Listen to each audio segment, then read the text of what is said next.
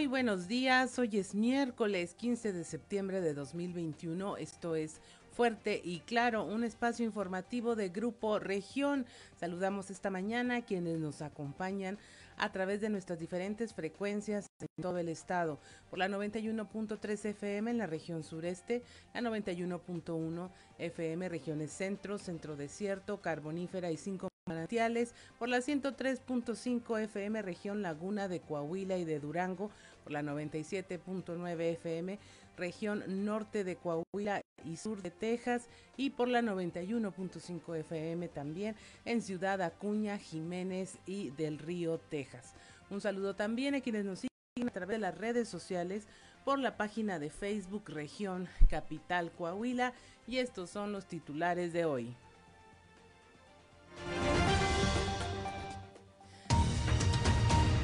Elementos de la Fiscalía General de Coahuila viajan a Sinaloa, investigan la desaparición de una joven lagunera en Mazatlán. Personal de la Fiscalía se trasladó a este municipio para colaborar con las investigaciones sobre la desaparición de Yajaira Sujei.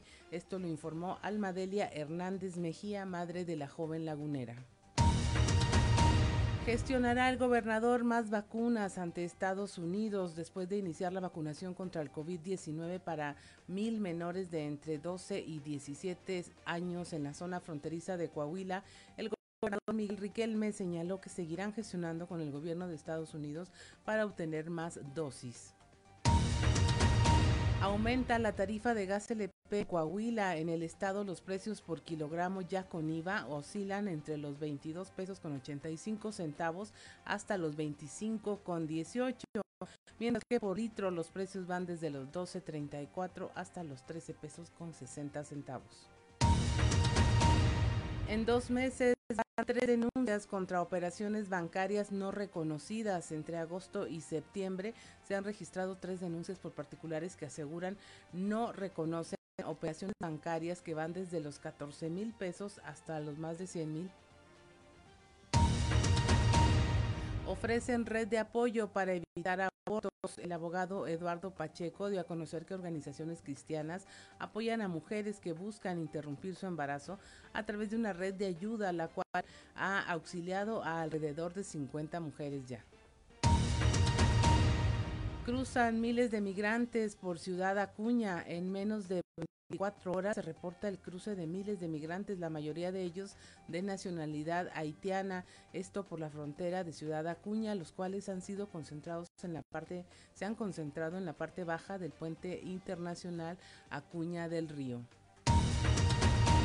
Anuncia el gobernador inversión de empresa HNI por 18.5 millones de dólares en una planta en Saltillo. El gobernador anunció esta instalación de esta planta que es fabricante de mobiliario de oficina de última generación. Se ubicará en Saltillo con una inversión de 18.5 millones de dólares y la generación inicial de 250 empleos, de los cuales el 66%, es decir, 165 serán directos. Finalmente, el gobernador Miguel Riquelme hace un llamado a la población a celebrar el grito, respetando todos los protocolos sanitarios contra el COVID-19, tal cual lo hará el gobierno estatal. Mi nombre es Claudia Olinda Morán. Esta, esta y otra información hoy en Fuerte y Claro. Comenzamos.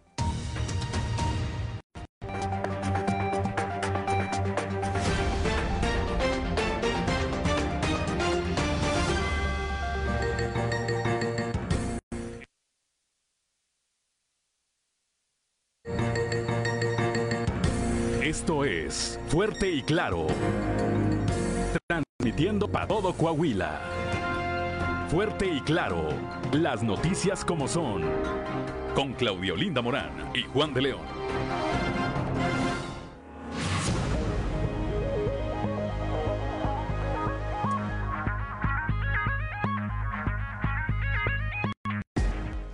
Las 6 de la mañana con 9 minutos y a esta hora la temperatura en Saltillo 18 grados, en Monclova 24, Piedras Negras 23 grados, Torreón 25, General Cepeda 18, Arteaga 17, en Ciudad Acuña 24 grados, Musquis 24, San Juan de Sabinas 24 grados, San Buenaventura 24 grados también, Cuatro Ciénegas 23, Parras de la Fuente 20 grados y Ramos Arispe 19 grados centígrados, pero si usted quiere conocer a detalle el pronóstico del tiempo, vamos con Angélica Acosta.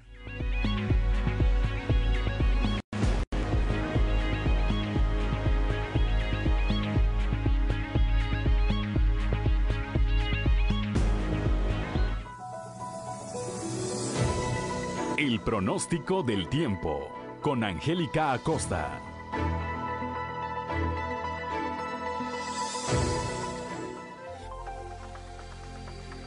Amigos, ¿qué tal? Muy buenos días. Ya es miércoles, mitad de semana y estoy lista para darte los detalles del clima. Pon atención. Saltillo. Para este miércoles espero una temperatura máxima de 25 grados, mínima de 14 durante el día.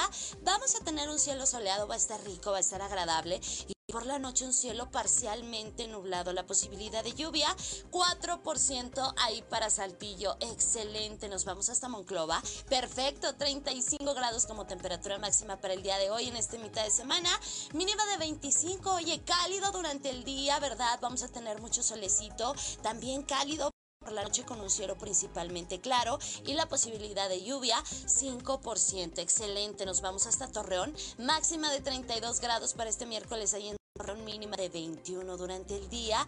Vamos a tener periodo de nubes y sol, se va a sentir cálido, va a estar rico, va a estar agradable y por la noche bastante nubosidad. La posibilidad de precipitación es de 40% ahí para Torreón. Excelente. Nos vamos ahora hasta Piedras Negras. Fíjate que también se espera temperatura cálida. 32 grados como máxima mínima de 24.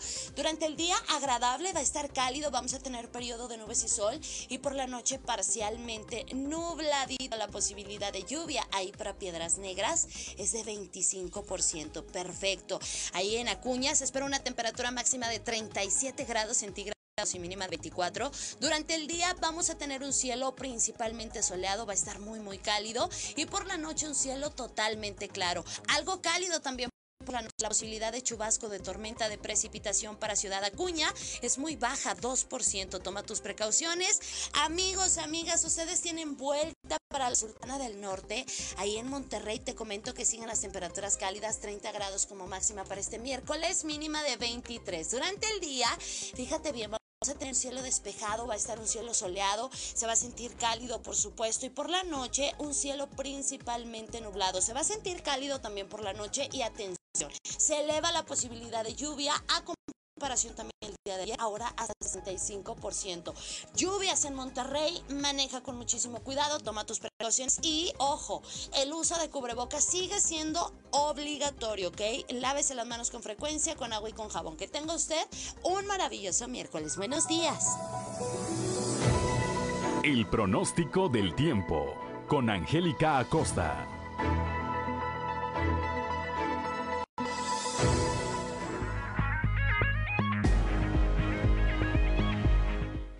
6 de la mañana con 13 minutos. Hoy es miércoles 15 de septiembre y si usted quiere saber qué ocurrió un día como hoy, vamos a las efemérides con Ricardo Guzmán. ¿Quiere conocer qué ocurrió un día como hoy? Estas son las efemérides con Ricardo Guzmán.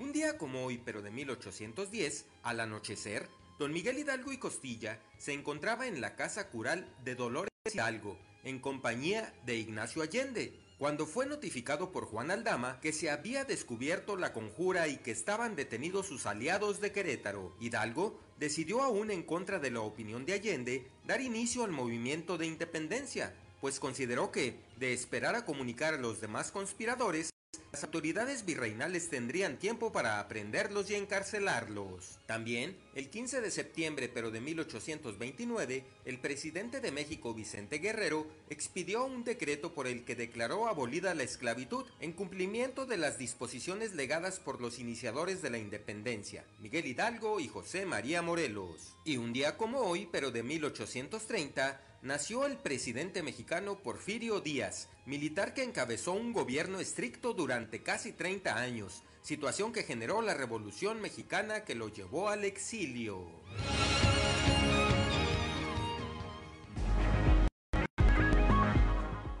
Seis de la mañana con 15 minutos y mire, si aparte de las fiestas patrias que usted quiere celebrar otra cosa, aquí le damos el pretexto, hoy es día de San Nicómedes, Santa Catalina de Génova y de Nuestra Señora de Dolores, también de San Porfirio.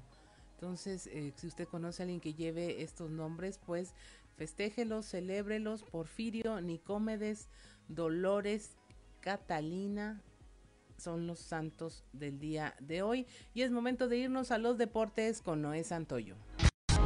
Resumen Estadio con Noé Santoyo.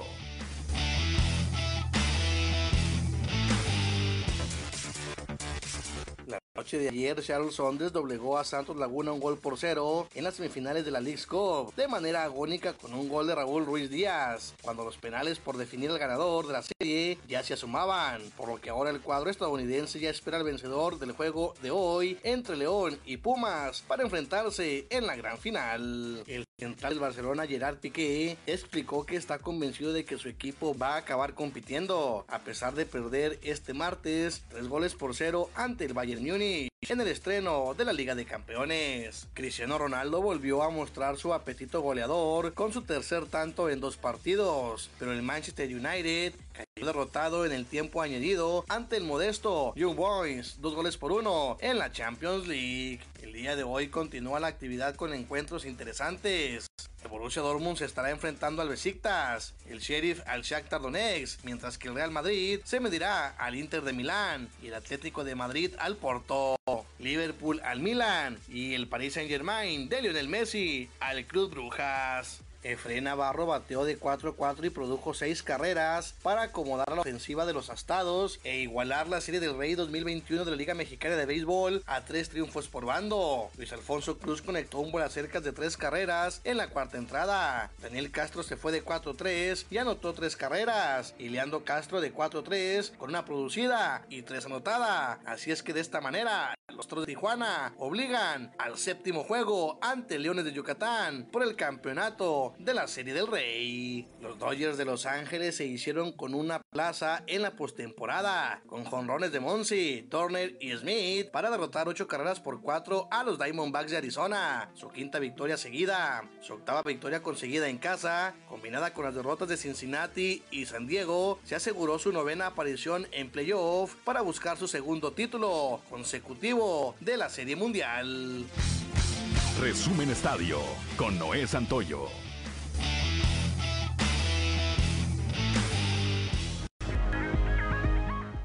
6 de la mañana con 18 minutos. La cotización peso dólar hoy miércoles 15 de septiembre. El tipo de cambio promedio del dólar en México es de un dólar por 19 pesos con 85 centavos. A la compra 19 con 61. A la venta 20 pesos con 8 centavos. Y es momento de irnos rápidamente a un resumen de la información nacional. Tras el regreso a clases, registra salud 9.941 casos de COVID en menores de edad. El subsecretario de Salud, Hugo López Gatel, aseguró que aún así no han repuntado los contagios de COVID-19 entre la población menor de edad. Desde el 30 de agosto, cuando se retornó a las aulas de manera presencial, se han registrado 9.941 casos, menos del 10% de casos que se registran son niños o niñas y adolescentes y más del 95% son, eh, se han presentado en población mayor de 18 años.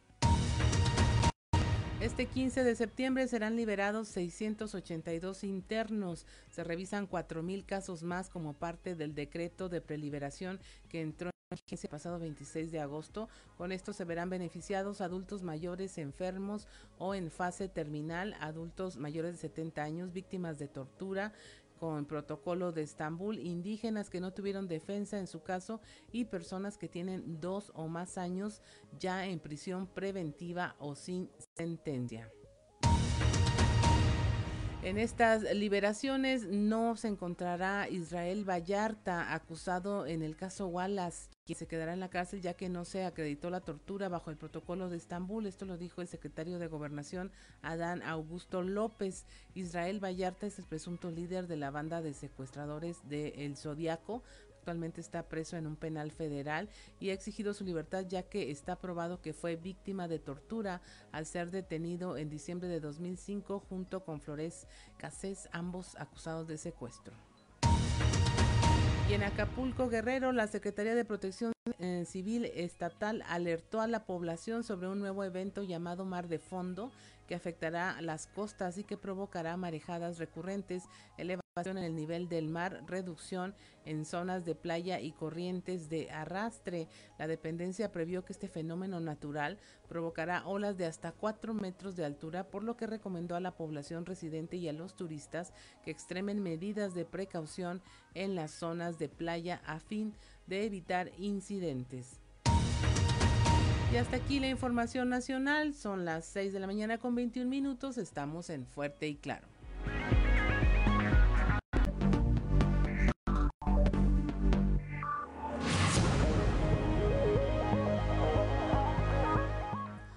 6 de la mañana con 25 minutos y es momento de eh, compartir con usted nuestra portada del periódico Capital, un medio de Grupo Región. Nuestra nota principal es la colaboración que hace la policía de Coahuila para buscar a Yajaira, esta joven lagunera desaparecida en Mazatlán, quien informa que la policía, la que la Fiscalía eh, de Justicia en Coahuila se ha sumado a las investigaciones es la madre de esta joven Yajaira Sujei, la madre se llama Almadelia Hernández Mejía. También le presentamos el tema del empleo para Coahuila.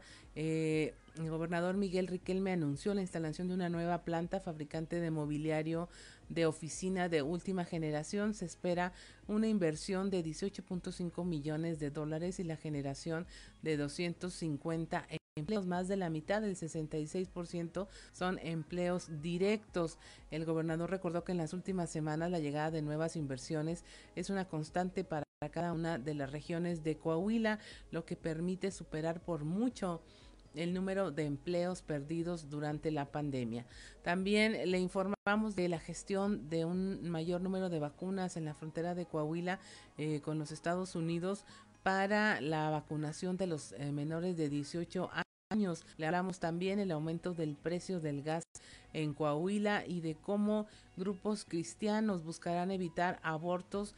Eh, ya en voz del abogado Eduardo Pacheco de Cristo Vive, eh, dice, bueno, vamos a apoyar a mujeres que buscan interrumpir su embarazo a través de una red en la que ya se ha ayudado a 50 mujeres para que terminen su gestación y por supuesto seguimos de fiestas celebrando el primer aniversario de Grupo Región con eh, varias felicitaciones de todos los actores políticos, académicos, sociales y ciudadanos en todo el estado. Y es momento de irnos ahora sí ya a escuchar qué se oye detrás de los pasillos.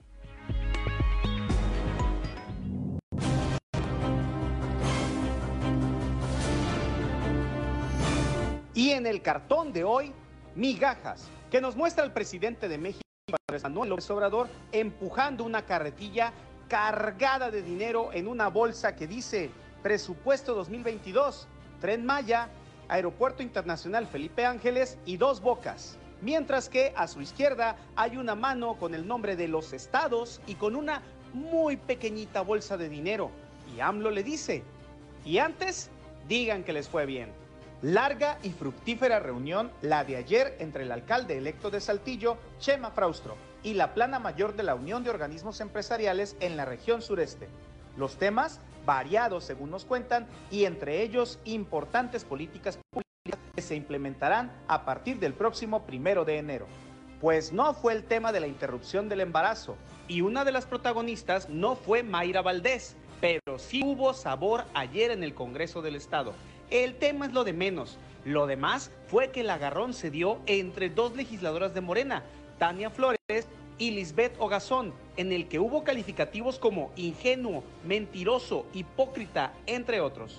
Si bien Flores se sabe defender muy bien, lo cierto es que ayer el round al parecer fue para Ogazón, que aprovechó para recordarle a la también alcaldesa de Musquis que las siglas de Morena le fueron prestadas para la elección, al tiempo de aconsejarle leer los documentos básicos del Movimiento de Regeneración Nacional. A decir de algunos de los testigos consultados, la vencedora parece haber sido Ogazón, pero el consenso es que fue un empate técnico. En Torreón, quien ya prácticamente aseguró el regreso de la llamada Marea Roja fue el alcalde electo, Román Alberto Cepeda, quien adelantó que este programa de trabajo temporal, con barridos en diferentes puntos de la ciudad y que finalizó tras la entrada de la administración actual, será implementado de nueva cuenta. Por General Cepeda se dejó ver el exdiputado Marcelo Torres Cofiño, quien estuvo de visita con el aún alcalde Juan Salas, y al que aprovechó para obsequiarle el libro que hace poco publicó Ricardo Anaya.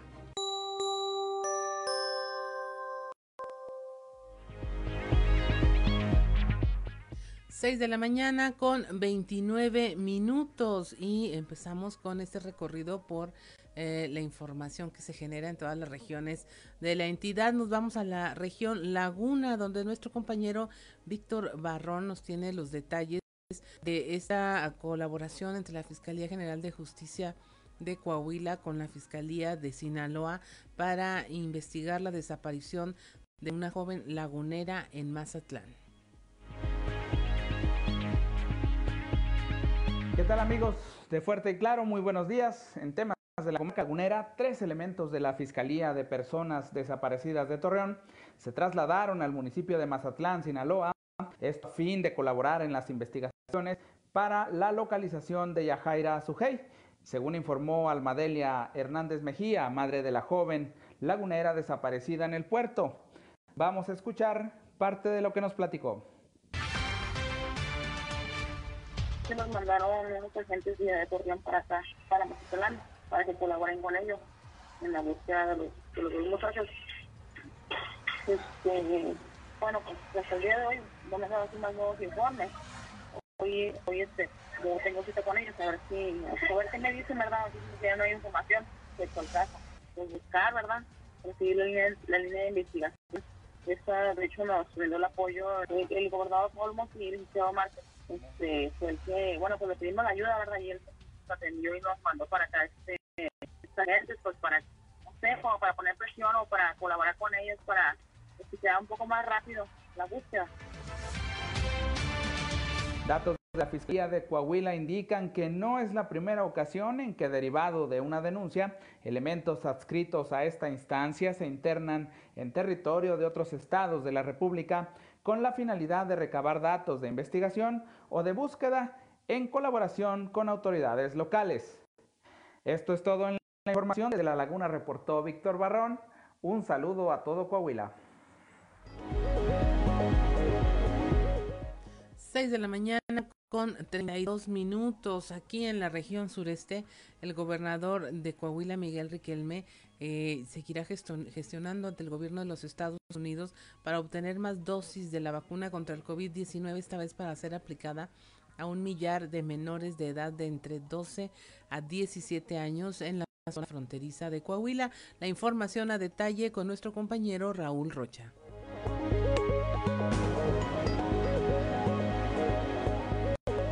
compañeros? Buenos días. Esta es la información para el día de hoy.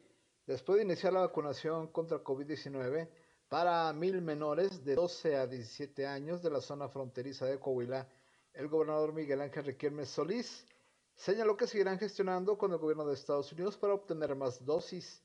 Agregó que hasta el momento han logrado conseguir poco más de 5 mil vacunas la mayor parte para trabajadores de Maquila, de Acuña y Piedras Negras, y que han sido donadas por parte de los condados de Eagle Pass y del Río, por lo que continuarán gestionando para conseguir más dosis para esas ciudades de la entidad.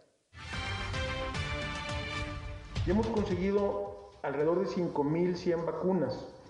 Eh, la, mayor de ellas, la, mayor parte de ellas para trabajadores de maquila, eh, dedicados a la manufactura también. Y en esta ocasión gestionó por la preocupación que se tenía también por parte del sector maquilador, tanto de Piedras Negras como de Acuña, la aplicación de mil dosis a menores de, a menores de edad. Vamos a seguir gestionando el gobierno fronterizo que colinda con nosotros, Eagle Pass y del Río, eh, han eh, manifestado la voluntad de seguir otorgando algunas de estas eh, vacunas. Esta es la información para el día de hoy. Buen día. 6 de la mañana con 34 minutos y allá en la región norte, la vacuna binacional para adolescentes es un logro para combatir el virus. Esto lo dice el secretario de Salud en el estado, Roberto Bernal, quien dice que la relevancia de esta jornada binacional es eh, un logro porque se logró en base al esfuerzo del gobierno del estado y el ayuntamiento con las autoridades norteamericanas en Eagle Pass, Texas. Nuestra compañera Norma Ramírez nos tiene información. Muy buenos días.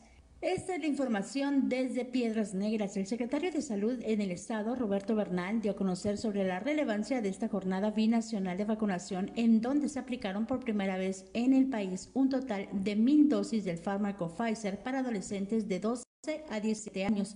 Comentó que es un esfuerzo del gobierno del estado y el ayuntamiento, así como el INDEX, donde se lograron las negociaciones con las autoridades norteamericanas en la ciudad hermana de Eagle Pass con la finalidad de proteger a los adolescentes y permitir con esto una mayor normabilidad en el regreso a clases, además del combate al coronavirus. Esta es la información. Como ustedes saben, en la frontera se ha dado mucho hincapié en vacunar a la mayor proporción de gentes posibles. La mayoría de las gentes de la frontera, sobre todo la frontera, lo que significa que esto se vacune, eh, solicitamos en un apoyo conjunto, en un esfuerzo conjunto, gobierno estatal, gobierno municipal y los empresarios de esta región, solicitemos la donación de vacunas para este grupo de edad de 12 a 18 años de edad es el primer día que se logra, es el primer estado que lo logramos. El día de ahora vamos a vacunar a mil niños de esta edad. Para Fuerte y Claro, Norma Ramírez. 6 de la mañana con 36 minutos aquí en la región sureste. Bueno, los aumentos en el precio del gas están al orden del día. Nuestro compañero Christopher Vanegas sigue este sub baja en las tarifas del gas LP y nos tiene los detalles.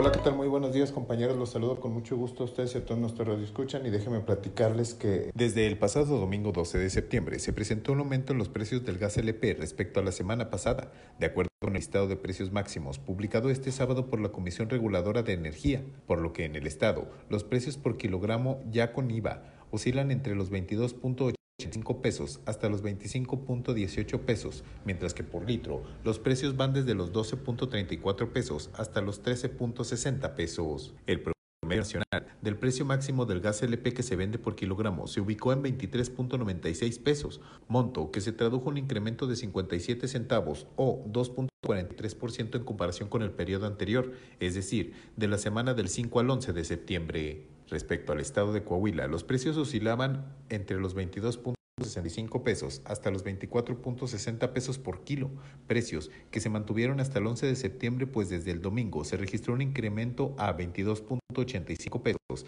hasta 25.18 pesos por kilo. De acuerdo con la Comisión Reguladora de Energía, en la región sureste es con la que cuenta con precios más bajos en el estado luego del incremento, pues en municipios como Saltillo, Ramos Arizpe, Arteaga y General Cepeda, el costo del gas LP por kilo es de 22.85 pesos. Por otra parte, entidades como Abasolo, Candela, Castaños, Cuatro Ciénegas, Escobedo, Frontera, La Madrid, Monclova, Nadadores, Sacramento y Sierra Mojada presentaron un precio máximo de 25.18 pesos por kilo. Esto posiciona al Estado como una de las entidades con precios más altos. Sin embargo, en poblados como Mezquital, Pueblo Nuevo y San Dimas, Durango, son las que registran los precios más elevados de gas LP, al ubicarse en 27.54 pesos por kilo. Por el contrario, playas de Rosarito y Tijuana, en Baja California, serán los poblados donde el costo del energético será más bajo en todo el territorio nacional, al ubicarse en 20.64 pesos por kilo. Para Grupo Región informó Christopher Vanegas. 6 de la mañana con 38 minutos y nos vamos a región centro, en donde en dos meses van tres denuncias contra operaciones bancarias no reconocidas, esas que eh, le aparecen en sus estados de cuenta que compró algo y usted no lo adquirió. Los detalles con nuestra compañera Guadalupe Pérez. Muy buenos días, saludos desde la región centro. Tenemos entrevista con el de la Fiscalía Rodrigo Chaires, quien nos habla de estos delitos cometidos a través de medios electrónicos, en donde se han recibido al menos tres denuncias entre agosto y septiembre de personas particulares quienes han desconocido algunos movimientos bancarios. Ante esta situación nos da los detalles. Cuando menos en los últimos meses estaremos hablando del mes de agosto y el transcurso del mes de septiembre, eh, sí hemos registrado denuncias en cuanto a esto. Eh, han sido de personas eh, particulares, digamos, eh, y personas que denuncian que a través de operaciones bancarias han registrado en sus cuentas operaciones que no reconocen. Han sido diversos los montos, algunos de estos que van desde aproximadamente los 14 mil pesos y también eh, pues, montos elevados que van más allá de los 100 mil pesos. Se han recibido estas denuncias, eh, nosotros ya estamos trabajando en función a esto. El tema, sobre todo cuando se trata de operaciones bancarias, es que la información que se solicita a las instituciones bancarias y de crédito lo tenemos que hacer a través de procedimientos diversos. No lo hacemos de manera directa porque son protocolos que la ley establece y esto es lo que hace que una investigación pues tome un poco más de tiempo. Saludos desde la región centro para Grupo Región Informa del PP. 6 de la mañana con 40 minutos. Estamos en Fuerte y Claro. Regresamos.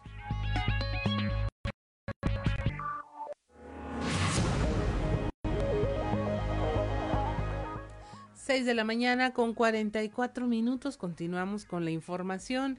Eh, aquí en la región sureste se está ofreciendo una red de apoyo para evitar los abortos. Nuestra compañera Leslie Delgado habló con el abogado de Cristo Vive, Eduardo Pacheco, quien dio conocer que hay organizaciones que apoyan a las mujeres para evitar que interrumpan su embarazo. Dice ya se ha ayudado alrededor de 50 mujeres. Tenemos los detalles con Leslie Delgado.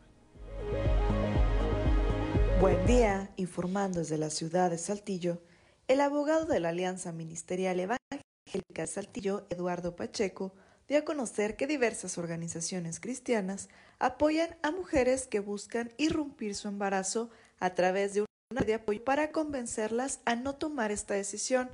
A tres años de su operación, el abogado afirmó que se han ayudado a cerca de 50 personas. El apoyo consiste en que la persona gestante termine la etapa de embarazo. Posteriormente, si no desea quedarse con el bebé, una familia de apoyo aprobada por la PRONIF recibe al menor mientras sus progenitores deciden quedarse con él o darlo en adopción. A continuación, escucharemos su declaración. Más o menos un, número razonablemente eh, considerado que puede ser del orden de 50 casos con nombre con apellido que se le pudo brindar ayuda a la mamá y con eso cambió su pensamiento de que inicialmente era del aborto a tener a los bebés y prácticamente casi el 100% de los casos la mamá al momento de recibir al bebé se queda con él. Son ha sido muy poquitos los casos en donde se ha tenido que permanecer con algunos meses con el bebé este, hay cuatro procedimientos de adopción que se han llevado a cabo, que se están tramitando, pero la verdad es que la mayoría de los casos la mamá al final se queda con el bebé. Es lo que queremos decir a la mamá, no se pierda la oportunidad, la bendición que significa ser mamá. La maternidad es una bendición, no es una enfermedad, porque ahora hablan de salud, como si el embarazo fuera una enfermedad. Su hijo, su hija no es una enfermedad, es una bendición que viene del cielo. Con la intervención y deseo que tengan un excelente día. 6 de la mañana con 46 minutos y allá en la región carbonífera la presencia de osos en la serranía, bueno, ya está afectando al ganado. Se han registrado ataques de osos a los atos ganaderos. Nuestro compañero Moisés Santiago habló, con Porfirio Canales Ruiz en representación de quienes han sido afectados en el ejido Providencia y su anexo eh, la Guadalupe, esto allá en la carbonífera. La información con Moisés Santiago.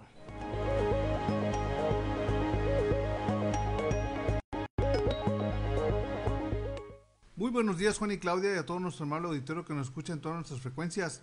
En la información que tenemos para el día de hoy, ganaderos de la Serranía de Musqui se ven afectados por la presencia de osos. Porfirio Canales Ruiz así lo señaló. Pues tiene que comer igual que todos, ¿verdad? Porque es el hábitat del oso. Pero hay donde reportarlo para, en, caso que fallezca el, el animal, ¿verdad? Nos lo pague un, supuesto seguro. Pues esperemos que lo paguen en base a las fotos y pero a veces de, repente no hayas el, el, animal muerto, ¿verdad? Porque lo desintegra el, todo el, oso. Se lo come todo. Pues es en medio de ellos, ¿verdad? Que pues, estamos entre la Sierra de Santa Rosa. El oso no baja, ahí, ahí, habita. Por eso lo sabemos de antemano. Pues el becerro, ¿verdad? Si los portos, ¿verdad? Pues vale por sí 500, 600 dólares. Y si lo vendes de como torito, pues vale un poquito más. Pero pues hembra, ¿verdad? Pues también tiene su valor. De 45 a 50 pesos kilo la hembra. Sí, sí, bastante. Ahí los que estamos trabajando ahorita, ahí somos uno, dos, cuatro compañeros que tenemos animales. Son los que estamos aguantando cargar agua. Los demás se trajeron sus animales. Esta es la información que tenemos para todos ustedes desde la región carbonífera para Grupo Región Informa, su amigo y servidor Moisés Santiago. Que tengan un excelente día. Muchas gracias a nuestro compañero Moisés Santiago allá en la región carbonífera. Y mire, eh, estamos estrenando eh, estación allá en Ciudad Acuña y tenemos también enlace con nuestro compañero allá en Ciudad Acuña con Ricardo Ramírez. Buenos días, Ricardo. Muy buenos días, Claudia, amigos de Grupo Región. Pues los saludo desde el Puerto del Futuro, informándoles sobre la situación migratoria que tenemos en estos momentos en nuestra frontera, donde en tan solo 24 horas más de 3.000 migrantes, la mayoría de ellos, el 90% de ellos de nacionalidad haitiana, han llegado a la frontera para internarse en territorio norteamericano. Sin embargo, esto ha generado eh, pues eh, que las autoridades norteamericanas se vean en este caso, pues sobrepasa la capacidad de atención. Platicando con autoridades en, en, el municipio de Ciudad Acuña, precisamente con el secretario del Ayuntamiento, Felipe Basurto Corona, con respecto a esta gran cantidad de migrantes que se encuentran deambulando entre ambas fronteras, pues eh, nos comentó que, bueno, eh, las autoridades mexicanas no tienen el poder para molestar o detener a los migrantes migrantes. Eh, Felipe Basurto Corona mencionó que, bueno, las autoridades mexicanas protegen al migrante y que solamente en caso de que se presentara o que se vieran involucrados en algún hecho delictivo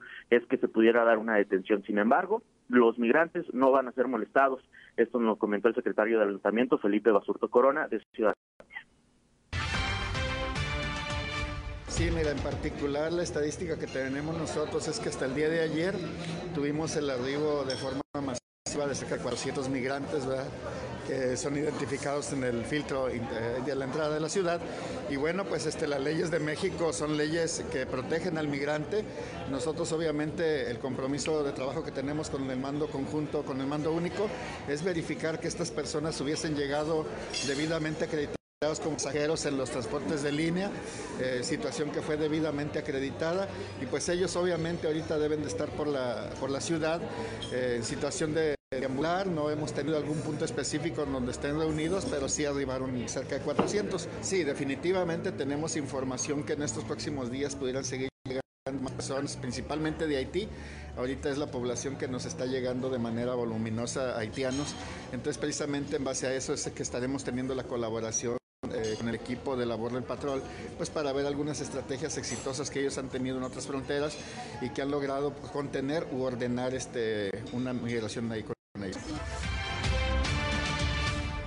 Bueno, como escuchamos al secretario del ayuntamiento, de manera oficial solamente han registrado la llegada de 400 migrantes sin embargo, en las autoridades norteamericanas ya el día de hoy por la mañana reportaban más de 3.000 migrantes eh, quienes se encuentran hacinados abajo del puente internacional Acuña del Río eh, a la esto, pues están esperando eh, iniciar con los trámites de asilo político. Eh, para ello, bueno, pues nos trasladamos al lugar donde están cruzando. Están utilizando una cortina hidrológica que sirve para la retención de agua para la planta potabilizadora de Ciudad Acuña, que cruza de lado a lado el río Bravo. Eh, los migrantes utilizan esta cortina para cruzar, ya que, bueno, pues conecta ambas orillas y les brinda un puente eh, más seguro para su cruce en las peligrosas aguas del río Bravo. En el lugar nos entrevistamos con Robinson Rodríguez, un migrante venezolano, que nos menciona que desde hace cuatro años eh, pues, este viaje y eh, pues en conjunto con eh, los migrantes haitianos llegó a esta frontera, eh, pues primero en vuelos desde Chile hasta México y posteriormente pues en vía terrestre. mencionó que bueno pues en Torreón y Saltillo es donde se tiene una gran concentración aún de migrantes de nacionalidad y que bueno pues el número continuará creciendo. Escuchemos a Robinson Rodríguez, migrante venezolano, que nos comenta un poco sobre la situación que están viviendo los migrantes en este eh, pues campamento improvisado que organizaron las autoridades norteamericanas. Vengo con mi esposa y dos una de cuatro y de cuatro meses. Y bueno, después del DF me vine hacia Torreón y de Torreón hacia Ciudad Acuña. Bueno, después de tres años, casi cuatro años trabajando en Chile, reuní lo que pude y, y, y me vine con mi familia. Este esfuerzo lo hicimos mi esposa y yo por, por querer este, ofrecerle un mejor futuro a, mi, a, mis hijas, que las tengo pequeñas. No, bueno, las autoridades, ellos realmente nos tienen, nos tienen organizado en el sentido de que nos dan unos tickets y nos montan en las bucetas y ahí nos trasladan, me imagino que directamente a migración. No, realmente no, no, no, no manejo la información por el simple hecho de que ellos solamente si se dedican es a, a, a, organizarnos y a montarnos en los autobuses como tal. Entre familias, mujeres embarazadas, mujeres solteras y hombres solteros. Decirte una cifra sería engañarte o mentirme a mí mismo, pues, pero es bastante ardua. Y la mayoría es el 90% haitiano. Sí, cuando yo llegué, este, llegué el, el, ayer en la mañana, como a las 4 y media de la mañana, y no estaba tan aglomerado como está ahorita. Pues. Ahorita locura. Pues. Te digo que pueden estar alrededor de 2.000, 2.500 personas. Más o menos, pues. Es un estimado. No, yo realmente quiero trabajar, amigo. Yo no, o sea, no. Mi sueño es trabajar y ver a mi, a mi familia bien, pues es lo que uno desea como padre. 6 de la mañana con 54 minutos. Pues muchas gracias por tu información, Ricardo Ramírez. Sin duda nos, pre eh, nos presentaste, nos pintaste un cuadro de lo que es el drama migrante allá en el norte del estado, en, una, en un municipio que ha caracterizado por una alta fluctuación poblacional. Muchas gracias, Ricardo, y que tengas una excelente jornada el día de hoy. Igualmente, que tengan un excelente día, todos los amigos de Coahuila. 6 de la mañana con 55 minutos, estamos en Fuerte y Claro, regresamos. Ya son las 7 de la mañana, la temperatura en Saltillo 18 grados, en Monclova 24, Piedras Negras 23, Torreón 25, General Cepeda 18 grados, Arteaga 17, Ciudad Acuña 24 grados, al igual que en Musqui, San Juan de Sabinas y San Buenaventura, en Cuatro Ciénegas 23, Parras de la Fuente 20 grados y Ramos Arispe 19 grados centígrados. Y continuamos con la información aquí en Fuerte y Claro. El gobernador Miguel Riquelme hizo un llamado a la población a celebrar el grito respetando protocolos sanitarios contra el COVID-19 tal cual lo harán las autoridades estatales. Este, mañana se llevará a cabo el grito de, de, de independencia. Eh, es un formato muy, muy sencillo, como lo habíamos anunciado, más virtual. Eh, estarán aquí los representantes de los poderes, el alcalde de, Saltillo, algunos diputados locales, algunos diputados federales que sean de la región. Van a estar también los, los secretarios. Eh, no, no queremos mucho aquí eh, mucha gente, por lo mismo no habrá convivio ni convivio, va a ser eh, terminando, cada quien se, se, va a su casa. Como ejemplo, queremos marcar el ejemplo y afuera el público serán las fuerzas del orden, ejército mexicano, probable Guardia Nacional, Policía del Estado y Grupo de Reacción también de, de Saltillo, o Policía Municipal de, de Saltillo. Eh, ellos serán eh, quienes estarán abajo acompañándonos en el grito y eh, un rato más pues damos a conocer es pirotecnia, este, el himno nacional.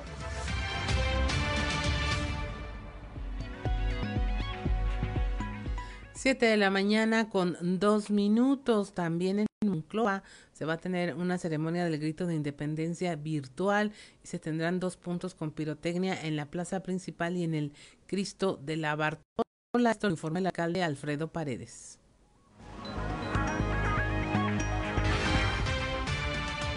Sí, la ceremonia va, la ceremonia va a ser una ceremonia este, tranquila, eh, obviamente que por el tema de la pandemia pues tenemos que cuidarnos. Se va a dar el grito virtual.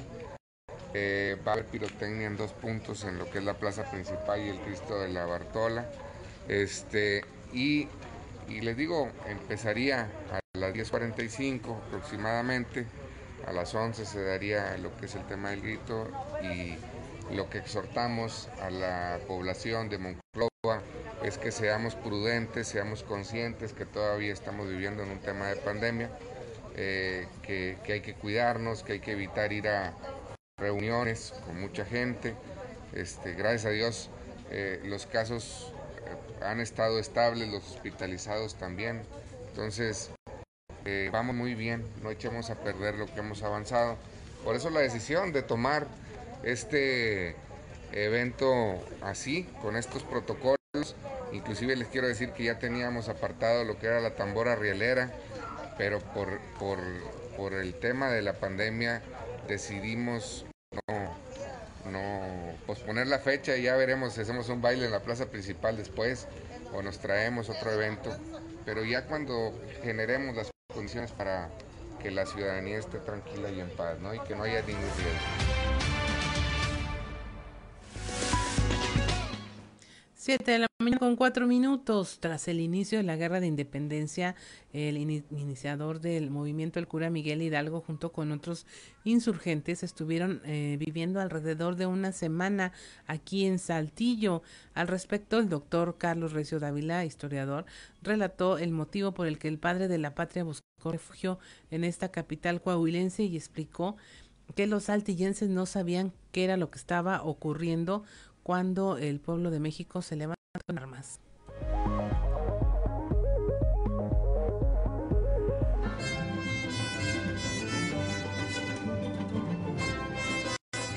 El movimiento de independencia, eh, independencia empezó en, en, septiembre y muy pronto, después de pues, todo el mare magnum de eventos, de, de batallas, de tomas de ciudades, eh, finalmente el ejército insurgente perdió en batallas importantes cerca de Guadalajara y tuvieron que huir al norte esperando recibir ayuda de los Estados Unidos.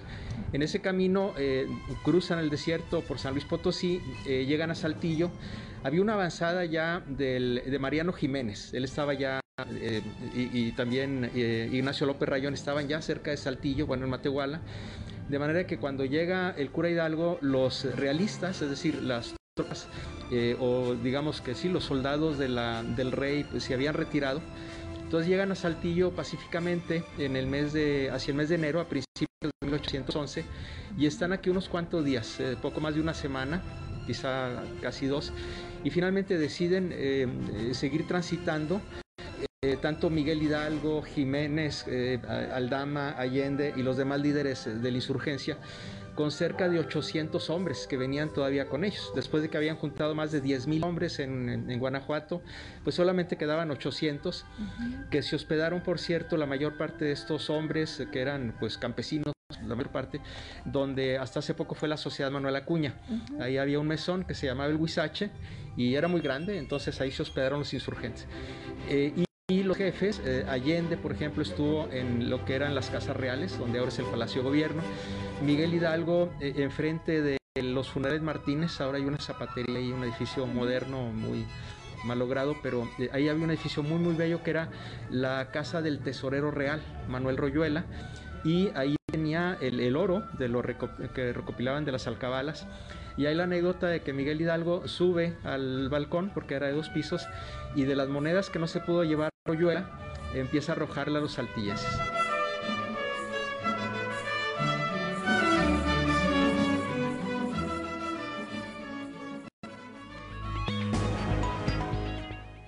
Siete de la mañana con siete minutos. Un placer siempre escuchar al doctor Carlos Recio con estos temas históricos que nos pinta, pero eh, súper bien. Yo no sé usted, pero yo ya me estaba imaginando esas monedas siendo arrojadas desde un balcón. Pero bueno, continuamos con asuntos más terrenales, eh, mundanos y actuales como son este tema de los dineros de la federación eh, durante la rueda de prensa previa a la sesión ordinaria del Congreso local, el diputado Eduardo Olmos Castro, presidente de la Junta de Gobierno, eh, a pregunta expresa de los medios de comunicación sobre el presupuesto de ingresos, dijo uh, que, bueno, hubo varios pronunciamientos en este sentido sobre la vacunación de menores de edad también habló, así como los pronunciamientos de la Suprema Corte de Justicia en torno al aborto. Escuchémoslo.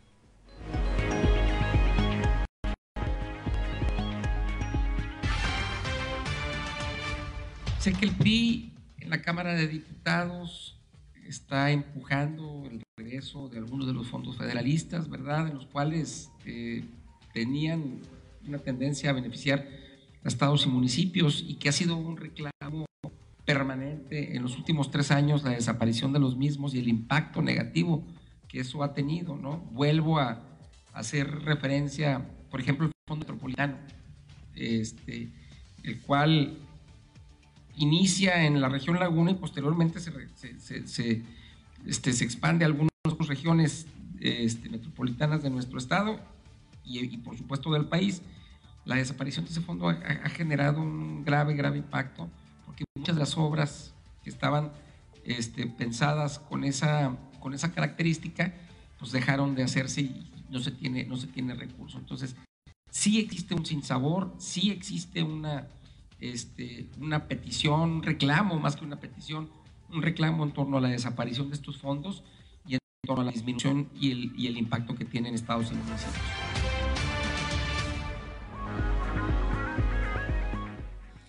Siete de la mañana con nueve minutos y mire el tema de los conflictos eh, de la independencia, la revolución, siempre han tenido que ver con los dineros. Lo bueno es que ahora todo esto se discute a través del de, eh, diálogo y pues están las cámaras para eh, tener todo este eh, tema en ese nivel de negociación entre bancadas políticas, entre funcionarios públicos, servidores, representantes, siervos de la nación. Ahí es donde se está manejando todo este tema del presupuesto que sin duda cada vez más los, los ciudadanos nos damos cuenta de en qué se gasta y cómo se gasta, pues porque las leyes de transparencia al menos han beneficiado un poco en eso. Hay organismos que están pujando ampliamente por eh, que cualquiera podamos tener acceso a este tipo de información y no de esa manera encriptada en la que ocurre actualmente en donde usted no sabe si le están respondiendo lo que usted está preguntando,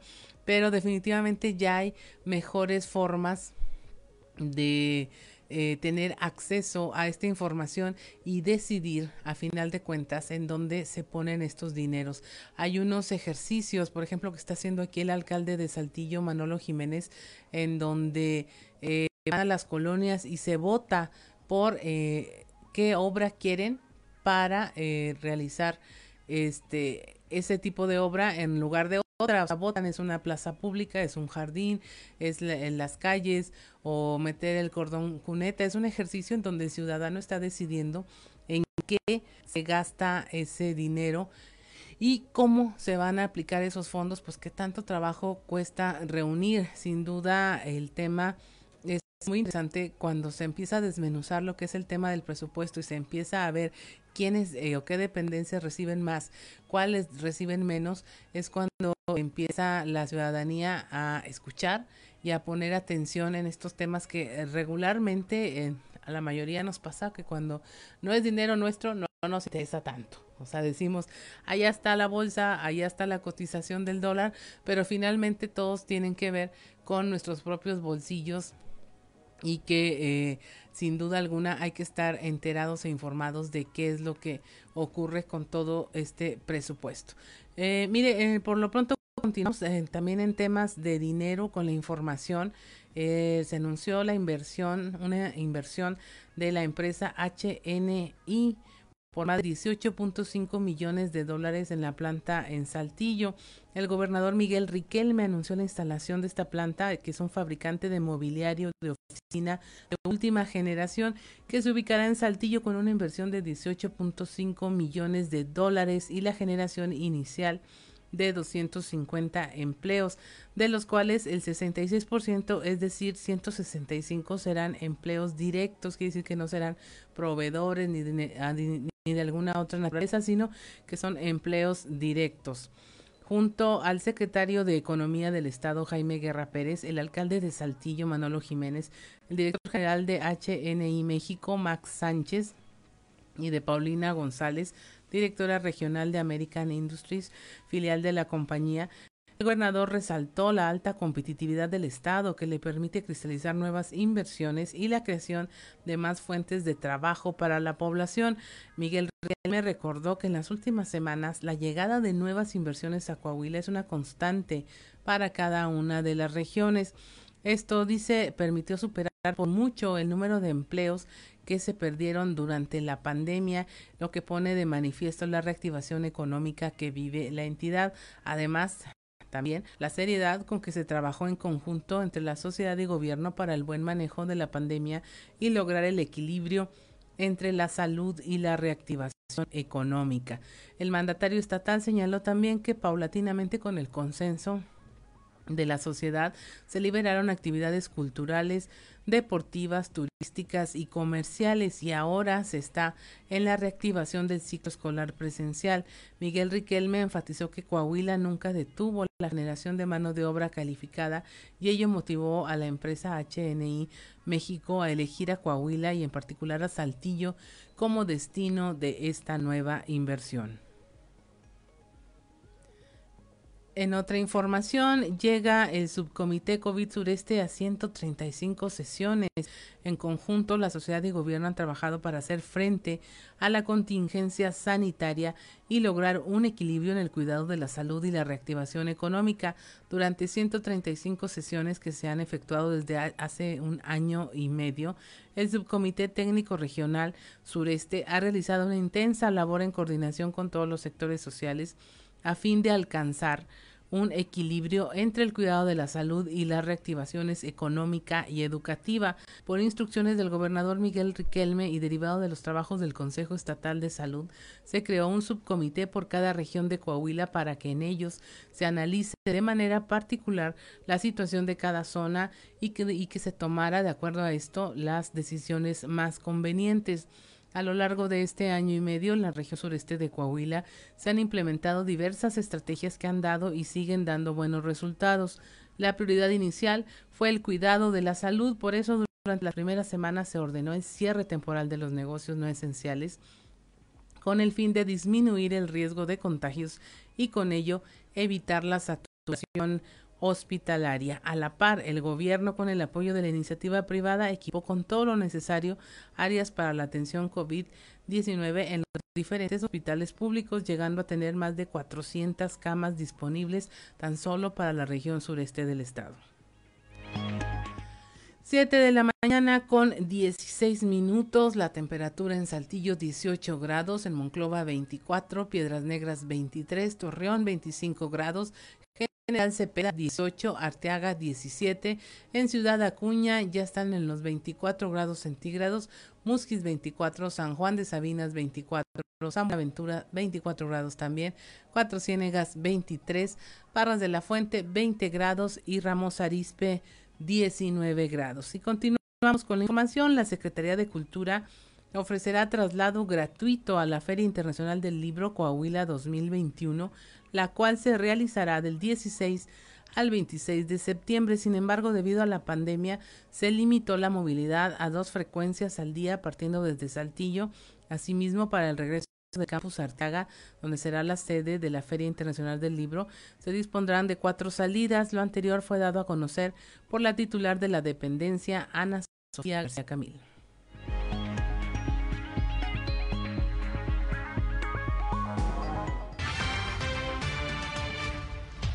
Se tendrán, pero va también muy reducido. Son dos corridas nada más las que tendremos, dos camiones que estarán este, haciendo eh, estos recorridos.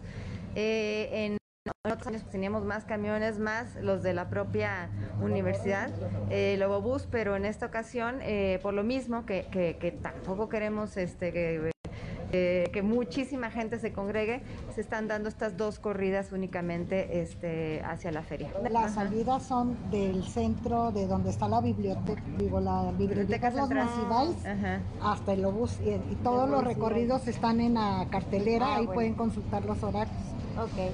Sí, casi todos son, empiezan a las nueve y media aproximadamente y, y, el último creo que es a las ocho, ocho y media de la noche.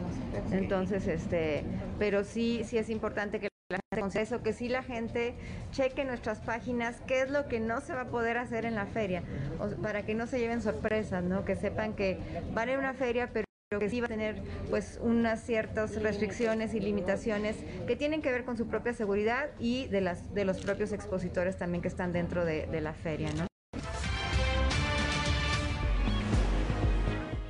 7 de la mañana con 18 minutos ante el aumento de población con carencia por acceso a los servicios de salud pública, el diputado Álvaro Moreira hizo una proposición con punto de acuerdo para exhortar a la Secretaría de Salud Federal a través del INSABI a realizar acciones específicas ya para garantizar la cobertura universal de servicios de salud.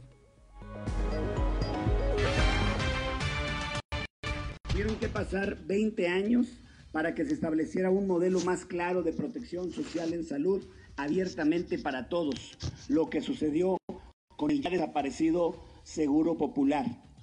A partir del año 2019 entró en funciones el Instituto de Salud para el Bienestar, INSABI, con la finalidad de promover y garantizar la prestación gratuita de servicios de salud, medicamentos y demás insumos asociados a las personas sin seguridad social. La estrategia establecida por el actual gobierno federal con la creación del INSABI fue realizar un cambio estructural y funcional sistema de salud que permitiera alcanzar la salud universal de la población sin exclusiones ni desigualdades, misma que hasta entonces señalaba no había cumplido el Seguro Popular. En su programa institucional 2020-2024 expuso entre sus objetivos el garantizar los servicios públicos de salud a toda la población que no cuente con seguridad social y el acceso gratuito a la atención médica y hospitalaria entre sus acciones puntuales, señala el elaborar y difundir instrumentos de regulación y estándares para la cobertura universal e integral de la salud. Sin embargo, a más de un año y medio de su implementación, seguimos lejos de que la cobertura universal sea una realidad.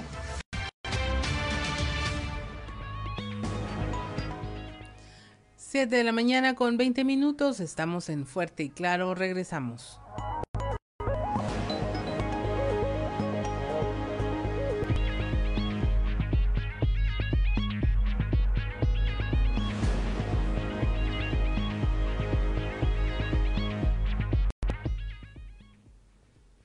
7 de la mañana con 24 minutos. Si usted ya lo escuchó, vamos enseguida a platicar con don Antonio Zamora. Buenos días, don Antonio. ¿A quién vamos a hacer trizas el día de hoy?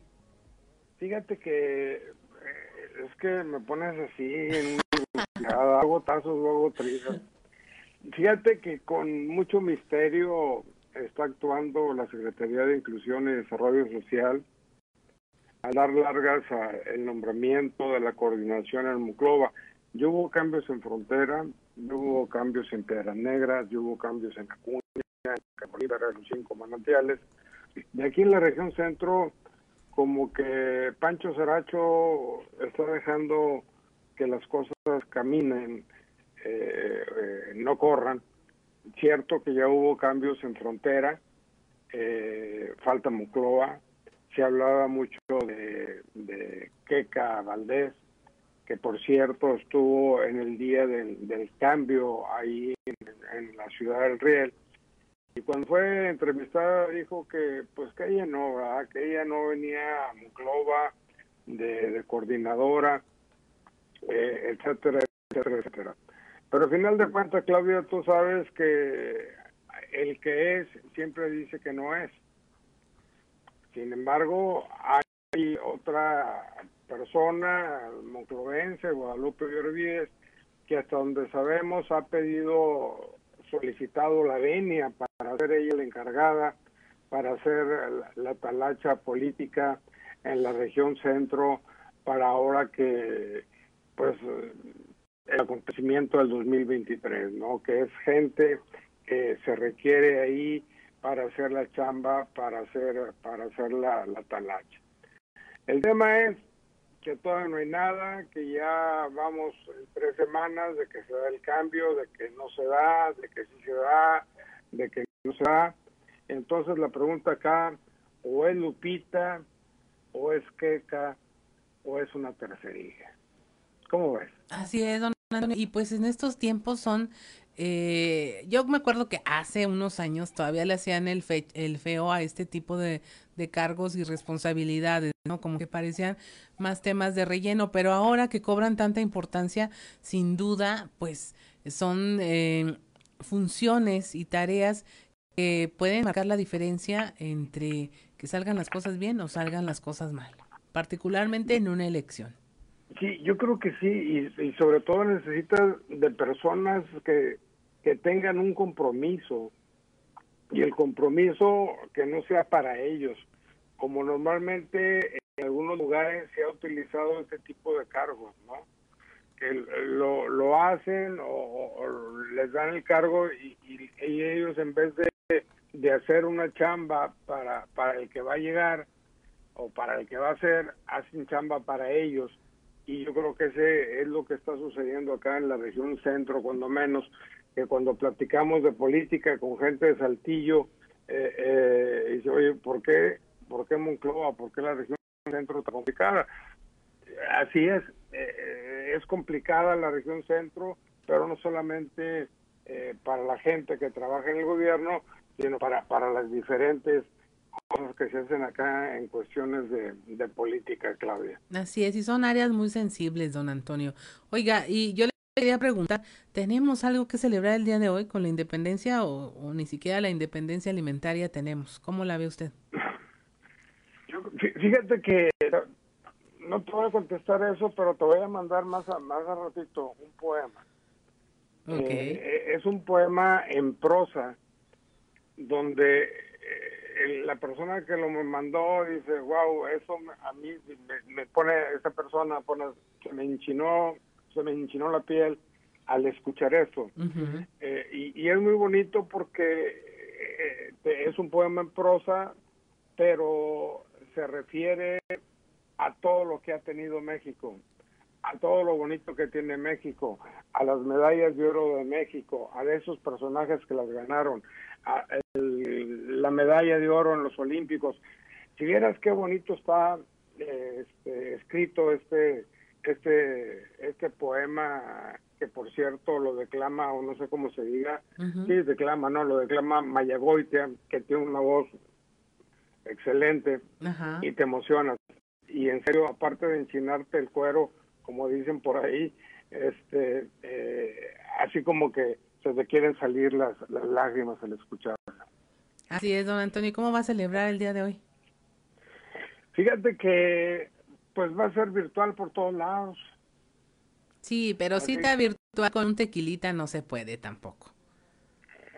Pues mira, si estás en familia sí se puede, ¿no? O sea, yo por ejemplo, a, la noche voy a casa de una de mis hijas, ahí voy a estar, ahí vamos a estar, no mucha gente, precisamente por, para evitar los, los contagios y demás, ¿no? Así es. Pero y, lo más seguro es que haya tequila. Yo tengo, yo no tomo, compañera. Ah, Así que yo me la pasaré con agüita, con coca light y ese tipo de cosas. No, está bien, está bien, don Antonio. Pues me da mucho gusto haber platicado con usted. Esperaré ese poema, este, que nos lo comparta y sobre todo eh, saber que, este, sí tenemos cosas de que estar orgullosos los mexicanos al día de ah, hoy. Claro que sí, sí, sí, nos haremos orgullosos de, de algunas cosas, pero yo creo que de muchas, de muchas sí, claro. Y como mexicanos, pues no nos vamos a dejar arrebatar todas esas cosas positivas, optimistas, todas esas riquezas tampoco. Claro que no. Muchas gracias, don Antonio, que tenga un excelente día y felices fiestas. Una pregunta, ¿mañana trabajamos? Ay, ya me vieron todos. no, mañana no nos escuchamos, don Antonio, hasta ah, el viernes, me dice nuestro productor Ricardo Guzmán. El viernes, nos escuchamos. y a ver cómo nos escuchamos después de tanto grito. Sí, exacto, exacto. que tenga un excelente día, don Antonio, hasta el viernes. 7 de la mañana con 31 minutos. Continuamos con la información. Mire, en esta es una plataforma que está diseñada para organizar la información de los procedimientos de contrataciones públicas municipales. El Consejo Cívico de las Instituciones, el CCI, anunció este lanzamiento de la plataforma web Caregua Laguna, disponible en la dirección caregualaguna.org. En rueda de prensa, Marcos Samarripa, director del CCI Laguna, nos informa de qué se trata.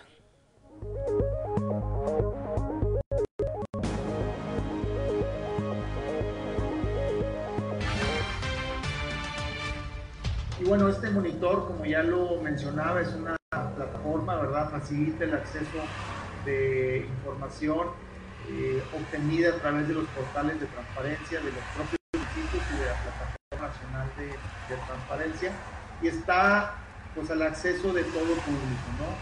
Y lo que queremos es brindar desde una perspectiva ciudadana toda esta información al alcance de cualquier ciudadano que pueda consultar cómo se están haciendo las contrataciones, las, eh, las compras públicas, la adjudicación de obra, etcétera, todo en un solo sitio. Y creo que esta plataforma, pues, abona muchísimo a la transparencia, a la rendición de cuentas y sobre todo a la participación ciudadana. Hoy nos da mucho gusto anunciar esta plataforma, este proyecto, no solo en un solo municipio, porque nos dimos a la tarea de ampliar esta plataforma a los cuatro municipios de la zona metropolitana de La Laguna, Torreón, Gómez Palacio, Lerdo y Matamoros, que podrán encontrar en la plataforma Caregua Laguna. Y, y bueno, insisto, esta es una herramienta que puede ser utilizada por cualquier ciudadano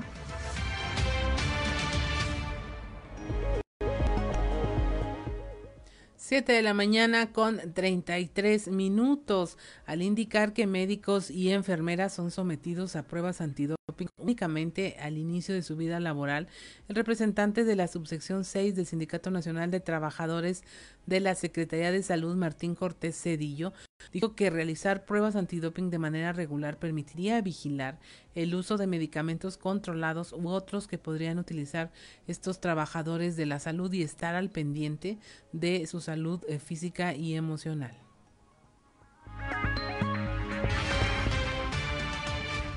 Eh, bueno, pues digamos que nosotros como sindicato estamos aquí al pendiente y se les brinda el apoyo aquí en lo local, ¿verdad? Con compañeros del área de, psicología, tanto de aquí de hospital como de oficinas jurisdiccionales, ¿verdad? Ahí este, psicólogos, lo que viene siendo el mundo nuevo y en otros centros periféricos. Entonces sí hay la apertura para que los compañeros este, que así lo crean necesario se pudieran este, acercar, ¿verdad? Para recibir una, una apoyo, una asesoría este, en cuestión de, exámenes, digamos, este, antidoping o, por ese estilo, pues se realizan cuando va a ingresar este alguien nuevo aquí a la, a la, a la unidad o a la institución, ¿verdad? Se hace lo que viene siendo el examen psicométrico, este examen antidoping y, y pues este pues ya no ya no se realizan digamos después periódicamente, ¿verdad? pero sí se hacen al momento de que van a ingresar. Pero sería necesario eh, realizar eh, periódicamente alguno de estos exámenes precisamente para detectar a tiempo algún tipo de, de circunstancia anómala. Pues yo, ahora sí que a opinión personal, ¿verdad? Yo no le, le vería algo malo, pues. 7 de la mañana con 35 minutos. A pesar de tener un año complicado para las administraciones locales allá en el municipio de Sabinas, se está cumpliendo con los compromisos establecidos por el alcalde Cuauhtémoc Rodríguez Villarreal. El tesorero municipal Mario Alberto Herrera Aguiñaga dijo que ha sido difícil durante la pandemia con un extremado recorte presupuestal, pero ha sido de gran ayuda el apoyo del gobernador Miguel Riquelme.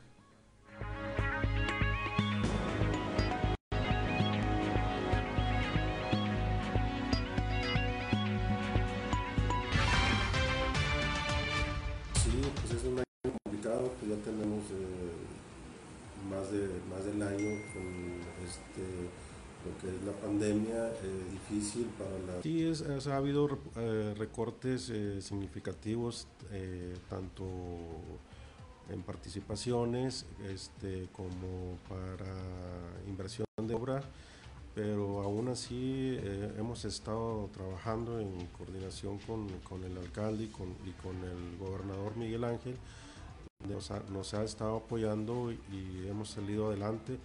El alcalde ha hecho numerosas gestiones de, de obra, el cual este, agradecido con el señor gobernador porque nos ha apoyado de manera significativa aquí en nuestro municipio. ¿Hay finanzas para cerrar este ciclo?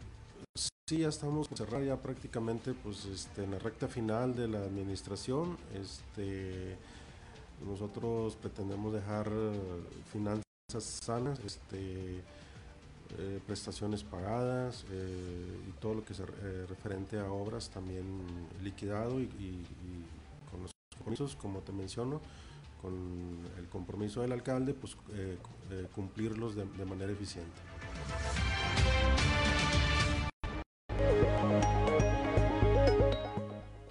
Siete de la mañana con 37 minutos y mire, este 15 de septiembre van a ser liberados 682 internos en todo el país. Se lo habíamos platicado, eh, bueno, una modificación eh, de parte de una, una, iniciativa del gobierno de la República, le, se habló de, este decreto de preliberación que entró en vigencia el pasado 26 de agosto. Esto para beneficiar a personas que estaban en, internadas en los cerezos, que sean adultos mayores que están en estado de enfermedad o en fase terminal, adultos mayores de 70 años, víctimas de tortura, que se pruebe esta tortura con el llamado protocolo de Estambul indígenas que no tuvieron defensa en su caso y personas que tienen dos o más años en prisión preventiva o sin sentencia.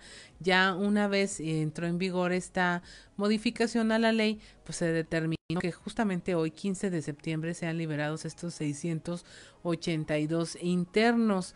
Las preliberaciones van a ser 198 en Chiapas, un centenar en Durango, 63 en Baja California no, eh, Norte, 57 en Zacatecas, 50 en Veracruz, 48 en Oaxaca, 40 en la Ciudad de México, 36 de penales y reclusorios federales, 15 en Sinaloa, 13 en Colima, 12 en Tabasco, 10 en Baja California Sur, 7 en San Luis Potosí y 2 en Tlaxcala.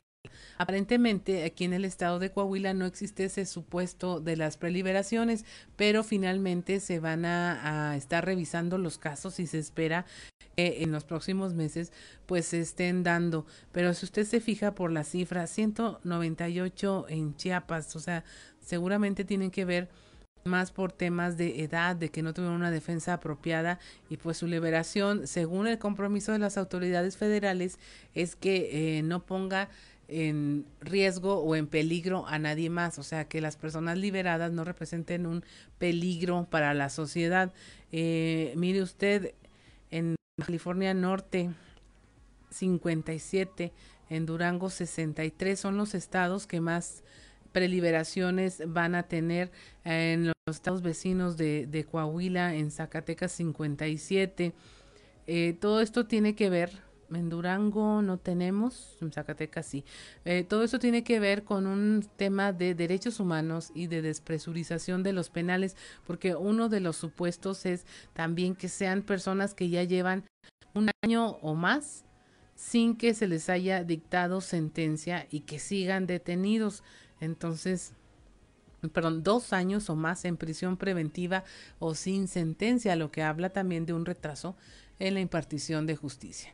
Así que eh, seguramente 682 internos van a celebrar la libertad el día de hoy. Estamos en Fuerte y Claro, son las 7.40 de la mañana, regresamos.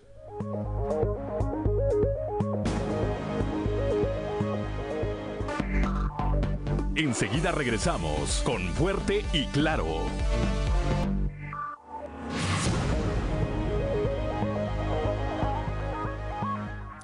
7 de la mañana con 45 minutos y hoy queremos, estamos de estreno, vamos a presentarle la eh, columna, la participación y el comentario de Cintia Moncada con este segmento que se llama Duerme Vela.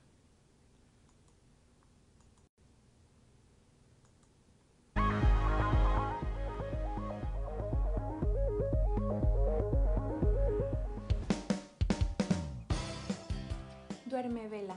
Nosotras construimos nuestras memorias, decía una frase escrita en una de las tantas vallas que se colocaron en la Ciudad de México para cubrir los monumentos durante el 8M. Aquellos días, las calles de la capital del país se llenaron de pintas, stickers y carteles de decenas de mujeres denunciando protestando, exigiendo, pero las vallas que pusieron para frenarlas se transformaron en lienzos. Nadie olvidará el día en que las mujeres convirtieron un muro en una ofrenda de flores, consignas y poesía. Desde el inicio de nuestra historia, las mujeres hemos sido invisibilizadas en los libros de texto, en la literatura, en las ciencias, en la historia. Y no es que no tuviéramos participación, simplemente fuimos borradas.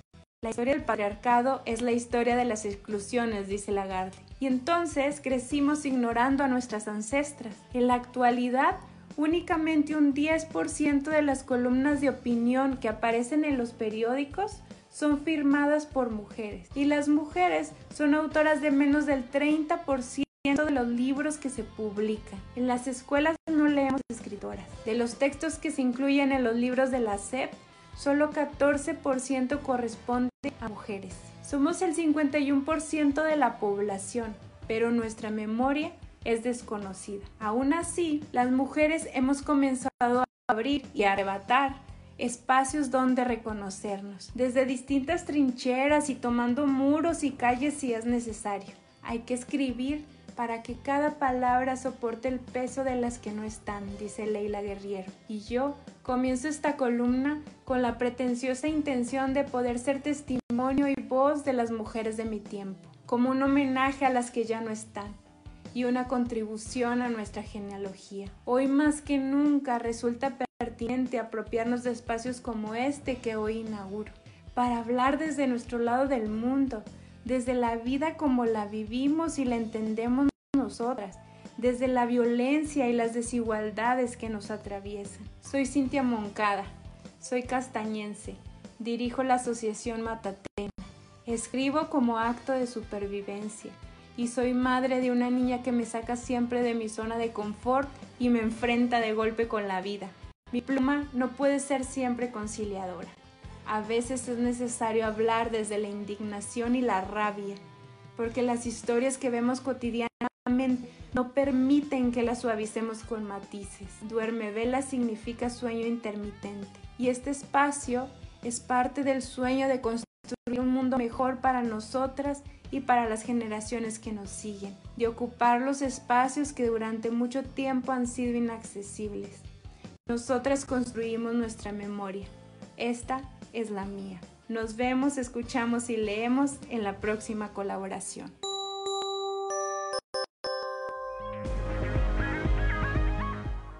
7 de la mañana con 49 minutos. Muchas gracias a Cintia Moncada por su duerme. Escuchar desde este otro lado, escribir desde este otro lado es una interesante propuesta. Va a estar con nosotros colaborando. No deje de seguirla y escucharla. Y mire, es momento de irnos a nuestro resumen informativo eh, a nivel nacional. Tras el regreso a clases, registra salud 9.941 casos de COVID en menores de edad. El subsecretario de Salud, Hugo López Gatel, aseguró que aún así apuntado los contagios entre eh, los menores. Desde el 30 de agosto, cuando se retornó a las aulas de manera presencial, se han registrado estos casos, pero menos del 10% son niños, niñas y adolescentes y más y más la mayoría de los que se han presentado son en población mayores de 18 años. Este 15 de septiembre serán liberados 682 internos y se revisan 4.000 casos más como parte del decreto de preliberación que entró en vigencia el pasado 26 de agosto. Las preliberaciones serán 198 en Chiapas, un centenar en Durango, 63 en Baja California Norte, 57 en Zacatecas, 50 en Veracruz, 48 en Oaxaca, 40 en la Ciudad de México, 36 en penales y reclusorios federales. Estas preliberaciones excluyen a Israel Vallarta, quien está acusado en el caso Wallace, eh, de quien se quedará en la cárcel ya que no se ha acreditado la tortura bajo el protocolo de Estambul, explicó el secretario de Gobernación Adán Augusto. Israel Vallarta es el presunto líder de la banda de secuestradores Los Zodiaco. Actualmente está preso en el penal federal del Altiplano y ha exigido su libertad ya que está probado que fue víctima de tortura. En Acapulco, Guerrero, la Secretaría de Protección Civil Estatal alertó a la población sobre un nuevo evento llamado Mar de Fondo, que afectará las costas y que provocará marejadas recurrentes, elevación en el nivel del mar, reducción en zonas de playas y corrientes de arrastre. Esta dependencia previó que el fenómeno natural provoque olas de hasta cuatro metros de altura, por lo que recomendó a la población residente y a los turistas que extremen medidas de precaución en las zonas de playa. Nicolás se debilita a tormenta tropical, provocará lluvias en Tamaulipas y Nuevo León. Esta tormenta se debilitó al avanzar el, en el interior del estado de Texas, donde tocó tierra como huracán antes de ser degradado y en México, de acuerdo a Conagua, pues provocará lluvias y chubascos en Tamaulipas y Nuevo León. Y finalmente concluye la segunda dosis de vacunación en municipios fronterizos con Estados Unidos. Dice el presidente que esto ya permitirá la apertura de la frontera. La cobertura fronteriza de la vacuna anticovid es uno de los requisitos para aspirar a la regularización del tránsito en la frontera con Estados Unidos. Y hasta aquí la información nacional y vamos al show de los famosos con Amberly Lozano. El show de los famosos con Amber Lozano. Laura Bozo pide un segundo amparo contra orden de captura. Laura Bozo solicitó un segundo amparo contra la orden de aprehensión girada por la FGR por presuntamente vender un inmueble embargado por el SAT. Dicho inmueble ubicado en la Herradura, Estado de México, habría sido embargado por el SAT por el adeudo que tiene la conductora por negarse a pagar sus impuestos a la Hacienda Pública Mexicana, a quien debe la cantidad de 13 millones de pesos.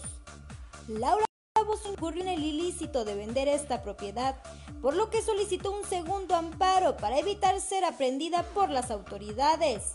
El juez noveno de Distrito de Toluca se declaró incompetente para darle curso a este recurso legal y lo envió a un juez de Acapulco, que es donde Laura Bozo ella dice tener su domicilio y será ahí donde deberá ejecutarse la orden de aprehensión.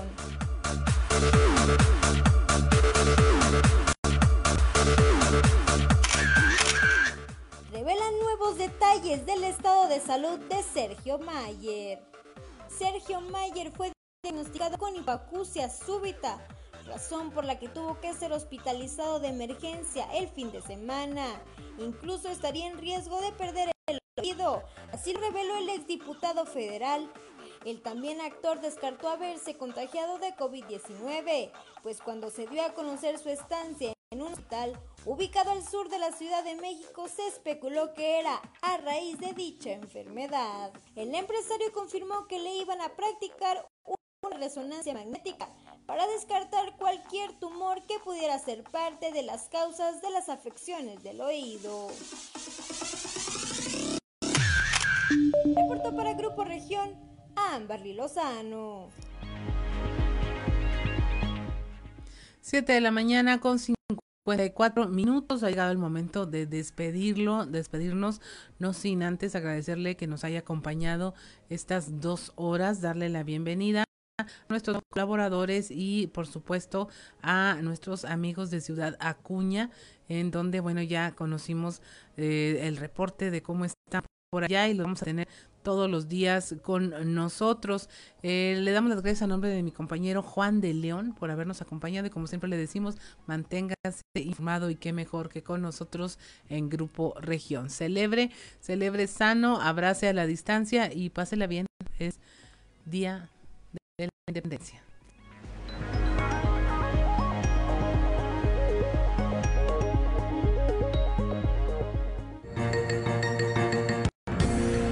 Escuchaste Fuerte y Claro. Las noticias como son. Transmitiendo para todo Coahuila. Fuerte y Claro. Con Juan de León. De lunes a viernes a partir de las 6 de la mañana.